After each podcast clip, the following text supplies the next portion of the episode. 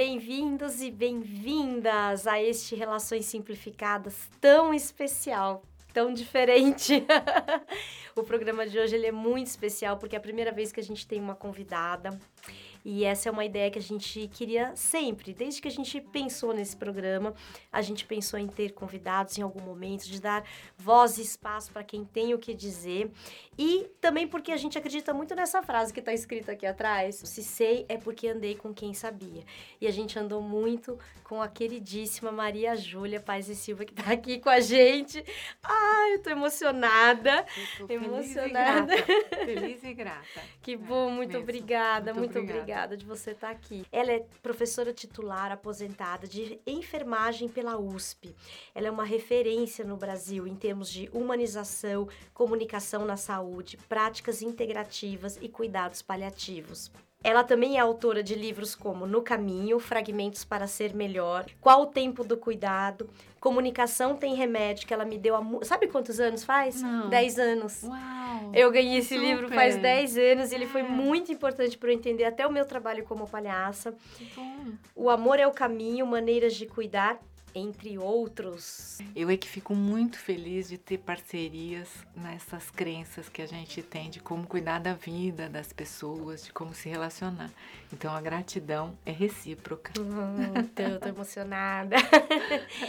Bom, e ela tá aqui porque ela nos inspira porque ela tem muito para contar. Ela é uma pessoa incrível, uma amiga muito querida. Seja muito bem-vinda. Obrigada, obrigada. Muito bem. Deixa eu te perguntar para a gente começar. Você recomenda que a gente peça autorização para cuidar do outro? É. E hoje em dia, muita gente não consegue nem se autorizar a cuidar de si mesma. É. A gente está se cuidando menos, comendo errado, dormindo mal, né? O que, que você acha que está acontecendo? O que que... Interessante isso, né? É eu fico pensando que tem a ver com consciência de que a vida começa em nós, assim, em cada um de nós. E eu entendo que demora um tempo para a gente aprender que isso é uma verdade, isso é uma verdade quase irrefutável, porque você pode questionar o que a vida é, é o que são as pessoas, mas a sua percepção de tudo isso é, ou seja, começa em você o próprio perceber. Deviam falar para a gente que conhecer-se é fundamental para que a gente possa cuidar da vida que tem na gente e que tem no outro. Quando eu aprendo, eu estou crescendo e quando eu estou crescendo, eu posso eventualmente até ajudar outras pessoas a crescerem também. Até porque, sinceramente, eu penso que nós somos uma coisa só, assim, você né, somos, estamos todos Tem conectados. Uma conexão, né? uma é, interconexão. É. Queria saber como você entende essa dinâmica entre pensamentos, sentimentos e as funções corporais? Uau, essa pergunta é super boa. você precisa de muito tempo, né? É que assim, é, eu penso mesmo que somos, que temos essas diferentes dimensões. Tem um autor que eu gosto muito, vou fazer propaganda, o Gurdjieff. Ele fala dos diferentes humanos, o humano que acaba se envolvendo ou atento só ao corpo físico, à dimensão física, ao só mental, ao só emocional, e da possibilidade de sermos humanos que reconhecem que nós podemos simultaneamente trabalhar todas essas dimensões em cada um de nós e que temos uh, conceitos que podem, uh, podem ser repensados, que temos emoções que todo o tempo são revistas e que isso é expresso naquilo que eu sou, que é meu corpo. É, não dá para ficar triste sorrindo. Né? Uhum. Assim, e por outro lado, é exatamente quando eu estou feliz que você vê uma pessoa, às vezes, com dificuldade de verbalização, mas o olho está brilhando. E eu sei que isso significa vida, que isso é alegria. Maria Júlia, sobre o sofrimento dos profissionais de saúde. A gente sabe que 80% das agressões que eles sofrem são psicológicas. Como você vê a comunicação? Qual o papel dela para evitar esse tipo de coisa? É verdade, assim, nós temos uma ameaça no dia a dia com essas questões psicológicas, porque o outro está com raiva, está com medo, está ansioso, enfim, tá não firme, isso. Ele está enfermo. E eu tenho que me lembrar que o outro, nesse momento, está expressando a sua falta de firmeza. E eu sou a profissional.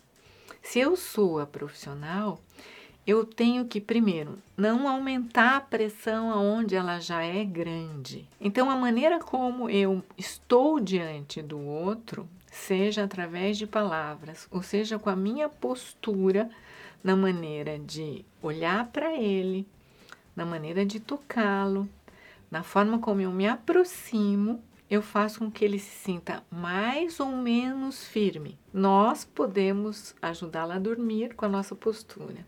Podemos reduzir a ansiedade com a nossa postura.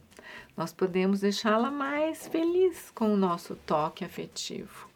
É, ou seja, a minha expressão de comunicação pode ser remédio. Tem até uma frase do Balint, né, no livro que ele é, conta sobre os grupos, onde ele diz que a primeira substância que o paciente ingere é o médico ou um profissional bonito. de saúde. O Brasil é campeão mundial de ansiedade, latino-americano de depressão.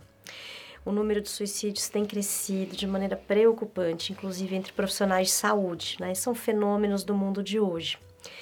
Acreditar na vida antes da morte parece uma frase absurda, mas esses dados fazem ela ter cada vez mais sentido hoje em dia.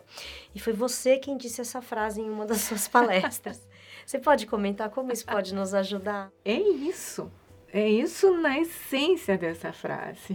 A gente tinha falado um pouco antes que depende de que tipo de estímulo você teve ao longo da vida, você pode até acreditar que a sua vida não importe. E eu não acredito nisso.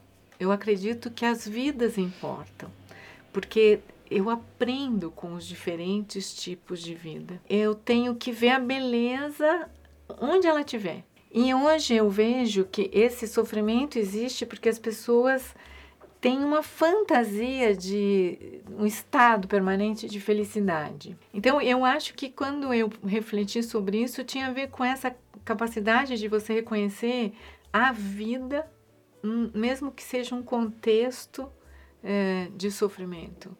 Eu preciso valorizar isso, porque aí a própria pessoa é, resgata isso nela, né? Deixa eu te perguntar, como você cuida de você mesma? Ah, essa parte eu posso falar. é, faz tempo que eu medito. É, eu medito, é uma forma de meditação que é o Vipassana. Mas não, não acho que tenha que ser o Vipassana. O que eu acho da meditação hoje é que a meditação andando também é possível. Ou seja, a consciência do momento. Eu faço Tai Chi uhum. para cuidar do corpo, eu faço Tai Chi Chuan, que me treina flexibilidade, postura e também atenção ao momento no movimento. Uhum. É, porque houve para mim um momento em que eu entendi que não é o ficar isolado, que é o ficar consigo junto dos outros. Além disso, presta atenção em comida, faz tempo. Leio bastante, uhum. continuo estudando. Uhum. Acho que tudo isso é um jeito de cuidar de si. Sim, nossa, olha, eu ficaria horas aqui. Esperamos que você tenha curtido essa entrevista. Curta, comente, compartilhe, assine o nosso canal no YouTube e também você pode ouvir a gente nas redes, no Facebook, no IGTV do Instagram, por podcast, em quase praticamente todas as plataformas de podcast. Muito obrigada e até o próximo. Juro que vale. E eu não juro em falso.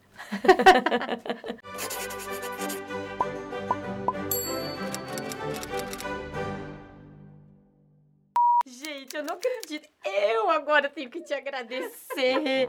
Ai, eu não acredito que eu tô aqui com a Maria Júlia. Não, gente, olha, eu não tenho palavras.